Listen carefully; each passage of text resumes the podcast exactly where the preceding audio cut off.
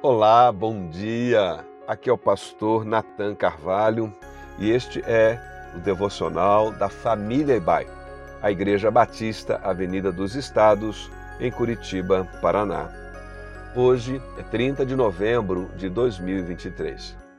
Já estamos nesse clima de Natal e, por essa razão, os nossos devocionais desses dias tratam deste tema e dessa data tão especial Estamos meditando no significado espiritual do Natal.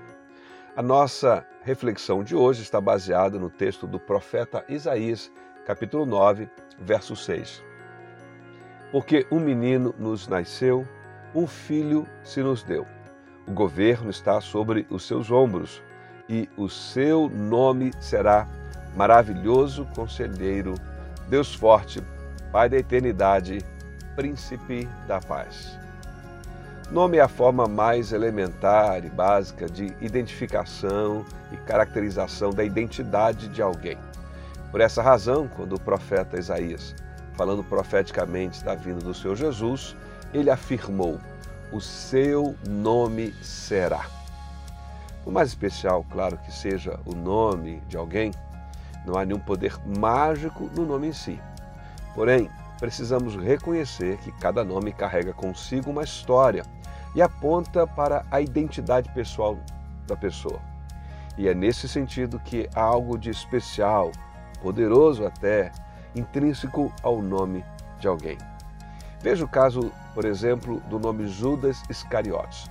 De modo geral, nenhum pai ou mãe quer pôr esse nome no seu filho por causa da história envolvida com este nome.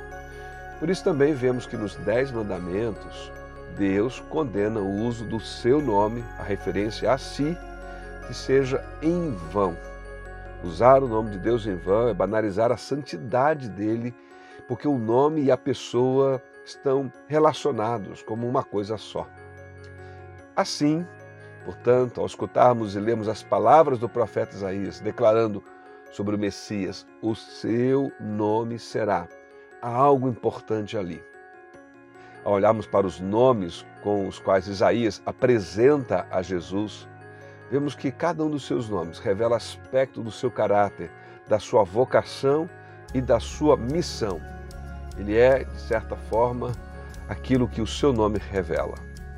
Um maravilhoso conselheiro, alguém que orienta com sabedoria e instrução.